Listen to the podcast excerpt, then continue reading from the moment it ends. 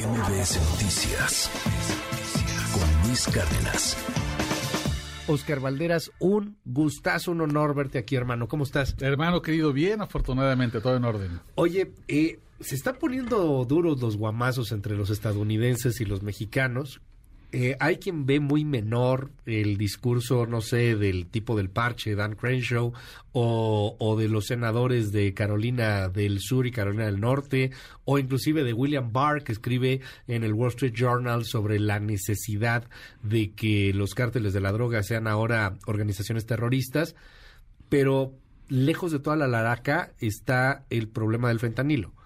Los gringos están muriéndose, tengo entendido, 100 mil más o menos al año, ¿no? Más o menos 106 mil solamente el 2021. El pasado. Esperamos las cifras de 2022, que se cree que va a tener un incremento del 10% más o menos. O sea, ponle unos 120 mil, 130 mil. Más o menos, que son, que son números de pandemia, ¿eh? O sea, son números de verdad. Sí, sí, sí. Por el abuso del fentanilo. Y, y aquí en México, pues el presidente habló hace rato en la mañanera dijo que ya hay acuerdos con los Estados Unidos, vamos a hacer una campaña también. Decíamos hace rato que es como el Vive sin drogas, pero ahora de la 4T. Claro. Este, ¿Te acuerdas esa florecita de Vive sin drogas? Claro, claro. Que además, de televisión azteca, que me encanta que pasaba justo en los tiempos en que Paco Stanley fue asesinado. ¡Ah, sí es cierto! Era como de, pero tu conductor principal tiene un problema ahí. Con, con la cocaína que traía el mallito, Claro, ¿no? claro, bueno. Sí, es cierto. Se es, iban al gallinazo corte y Vive sin drogas. Estas sí, contradicciones no? moralinas con el tráfico de drogas siempre deja episodios que serían divertidos si no fuera porque antes son trágicos, ¿no? Hoy vamos a escuchar al presidente. Este es el acuerdo al que dice están llegando con los Estados Unidos. Se acordó seguir eh, trabajando de manera conjunta, ayudando a que no llegue el fentanilo por nuestra frontera a Estados Unidos. Y lo estamos haciendo. Existe un plan con ese propósito de cooperación. Sin embargo, lo que generó la discrepancia de los últimos tiempos es que quisieron, con propósitos politiqueros, algunos legisladores republicanos, culpar a México, incluso amenazar con intervenir con el ejército estadounidense. Muy ofensivo y muy hipócrita porque este es un asunto de las dos naciones, de los dos pueblos, de los dos gobiernos, no es culpar al vecino. ¿Qué están haciendo las autoridades? La DEA, ¿qué hace? ¿Por qué un agente de la DEA en México, el jefe de la DEA en México, se vinculó con narcotraficantes mexicanos? Y lo único que hicieron fue destituirlo. Y pasó de noche la noticia. Estoy seguro que las televisoras de Estados Unidos ni se dijo nada. Esto no es de maniqueísmo, no es de buenos y malos. A ver, el presidente dijo algo muy controvertido hace un momento también prohibir el fentanilo con, con fines médicos. este, híjole, está bien complicado, pero bueno, es la propuesta que pone sobre la mesa. Es López Obrador en la mañanera hace unos minutos. Voy a pedir a médicos y científicos mexicanos que analicen la posibilidad de que podamos sustituir el fentanil con fines médicos por otros analgésicos para dejar de usar, a ver si es posible. Porque antes se usaban otros analgésicos. Y entonces, aunque tenemos el control que no se tenía antes sobre el ingreso del fentanilo con usos médicos, de todas formas, al estar prohibido, ya no habría ninguna posibilidad de que pudiese importarse. Y lo sustituimos por otros analgésicos. A ver si esto es viable. Bueno, eh, complicado un poco el panorama. ¿Qué nos dices de todo esto, querido Oscar? Mira, querido Luis, a ver, primero, ¿por qué se usa un derivado del opioide para tratar uh -huh. eh, enfermedades que no existían hace 30 o 40 años? Cáncer que son de estos tamaños. Terribles, un cáncer crónico degenerativo que genera muchos dolores porque tienen la potencia suficiente para tratar a un paciente con esos dolores. Uh -huh no les podemos dar paracetamol, no les podemos dar aspirinas. Estos analgésicos potentes tienen una razón de ser, pero es falso que México los produzca y los aplique aquí. En cualquiera que vaya hoy al sistema de salud pública no y tenga un paciente con un cáncer avanzado, con una enfermedad uh -huh. gravísimas, no encuentra ni siquiera morfina. Uh -huh. Olvídate de que la morfina, que es un derivado sí. de, de, de, de, opioides, son los que también se puede hacer heroína, uh -huh. cocaína, pero morfina no hay. Y durante años ha habido una larga escasez en el sistema de salud público, simplemente porque es muy caro hay unas restricciones legales absurdísimas y además los propios médicos en México no saben cómo suministrarlo, justo por los miedos que ha generado en Estados Unidos esta ola de personas que se volvieron adictas sin haber consentido estos, estos medicamentos altos. Y la verdad es que pensar que el, problema del fentanilo es de uso médico, es, de verdad no entender cuál es la realidad. A ver, entonces quitémoslo a la efedrina a los jarabes para y entonces volvamos a las épocas en las que todo lo curamos con hierbitas y con homeopatía.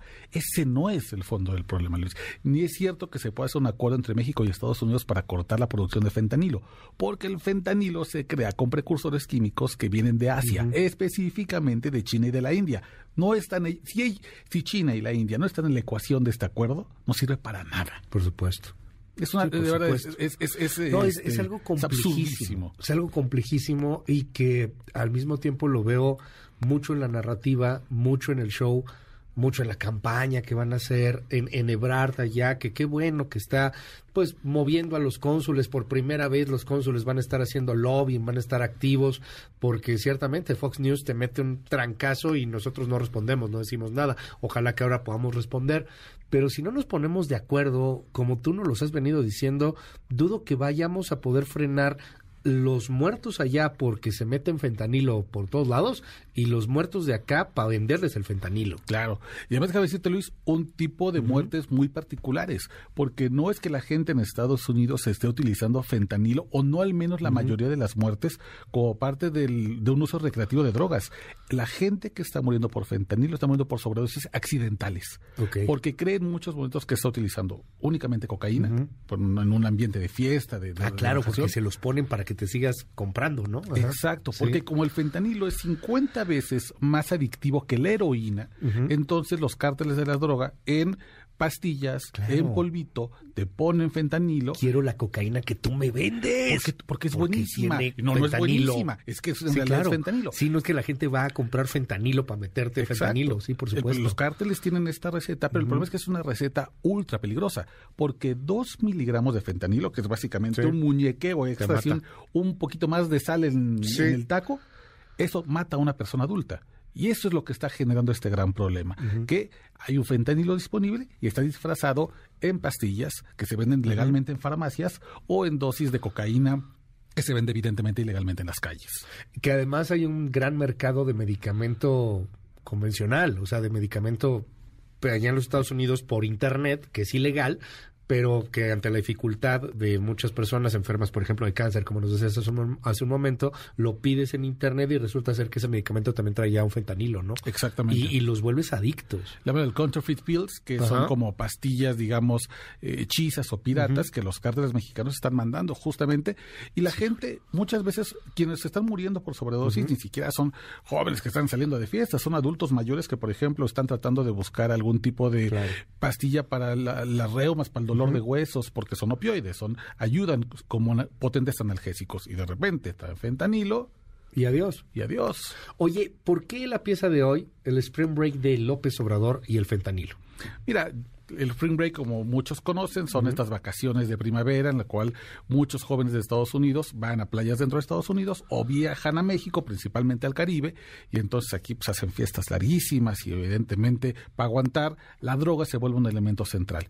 Este año, con toda esta discusión del fentanilo al centro, es muy importante entender que podríamos meternos en un río diplomático si alguno de estos jóvenes que viaja a Cancún, Playa del Carmen, Tulum, Los Cabos, Los Cabos, Puerto Vallarta, fallece por una sobredosis de opioides que tenga que ver con una de las recetas que hacen los cárteles mexicanos. Y en medio de esto, Luis, justamente la falta de prevención. Mientras ya este año en muchas playas en Florida. Los salvavidas tienen Narcan, que es este antídoto para, es una especie de inyección que se coloca en el pecho para prevenir, literalmente sacar a alguien de la muerte que está en una sobredosis de opioides. Aquí en México no tenemos nada. Tenemos aspirinas y paracetamol. Escuchemos.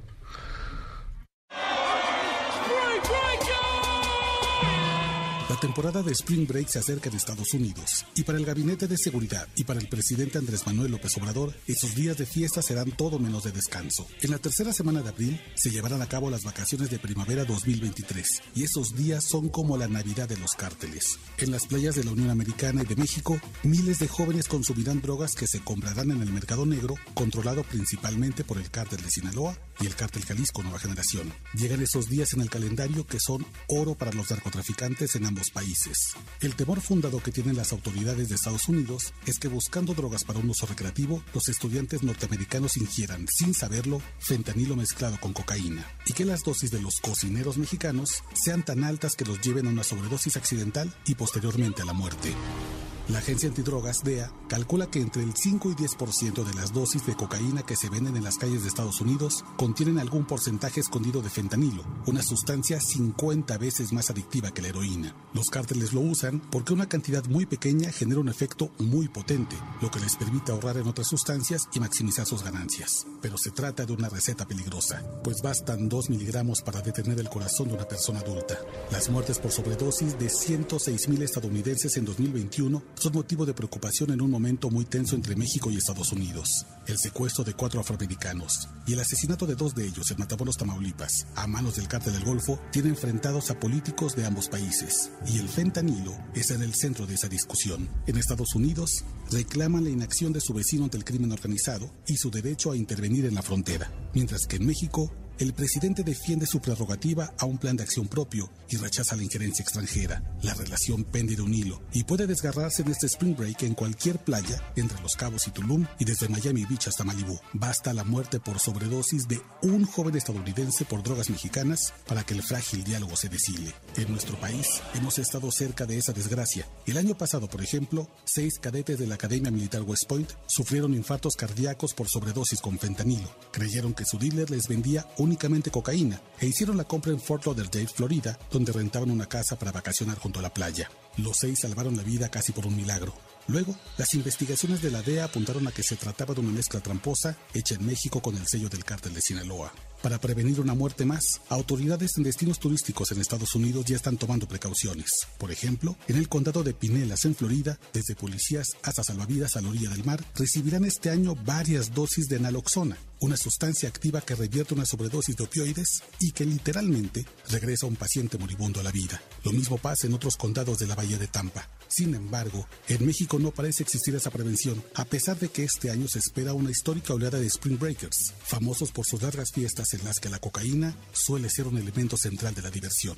Esto es porque en México la naloxona es un medicamento sumamente controlado, caro y difícil de encontrar a pesar de que en Estados Unidos ya es de uso común y cuesta apenas 2 dólares la dosis. En febrero de este año, el senador Ricardo Monreal presentó una iniciativa de ley para eliminar la naloxona de la lista de sustancias psicotrópicas y que se encuentre disponible como un antídoto seguro y eficaz para revertir las sobredosis en México causadas por el consumo de opioides. Sin embargo, la propuesta no llegó ni siquiera a votarse y se arrinconó a la congeladora legislativa. La falta de visión del gobierno mexicano para abastecer a las farmacias de este medicamento podría ser la diferencia entre la vida o la muerte de un Spring Breaker que este año consuma sin saberlo fentanilo en nuestro territorio y evitar esa muerte causada por cárteles mexicanos ahora, justo en estos momentos de tensión binacional, debería ser prioridad.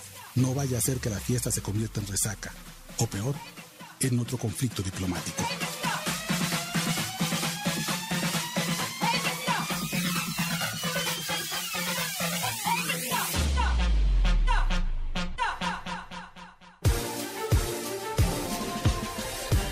Querido Oscar, pues ojalá que no pase esto, ojalá que no se nos venga un spring break, que un güerito se nos vaya a tener una ingesta de sobredosis y se nos muere por fentanilo aquí en nuestro país, porque está sucediendo, ya lo estamos viendo ya en Quintana Roo, lo estamos viendo en Baja California, en todos los centros turísticos hay un gran mercado y quieren venderles pues drogas a estos chavos. Estamos a tres semanas de la Navidad de las drogas. Sí, de la, Navidad de los gringos, del Spring, break, spring break, es lo suyo y si en este momento, querido Luis, ¿cuándo está la advertencia de Estados Unidos de ni un ni un estadounidense más muerto por los cárteles de las drogas en territorio extranjero?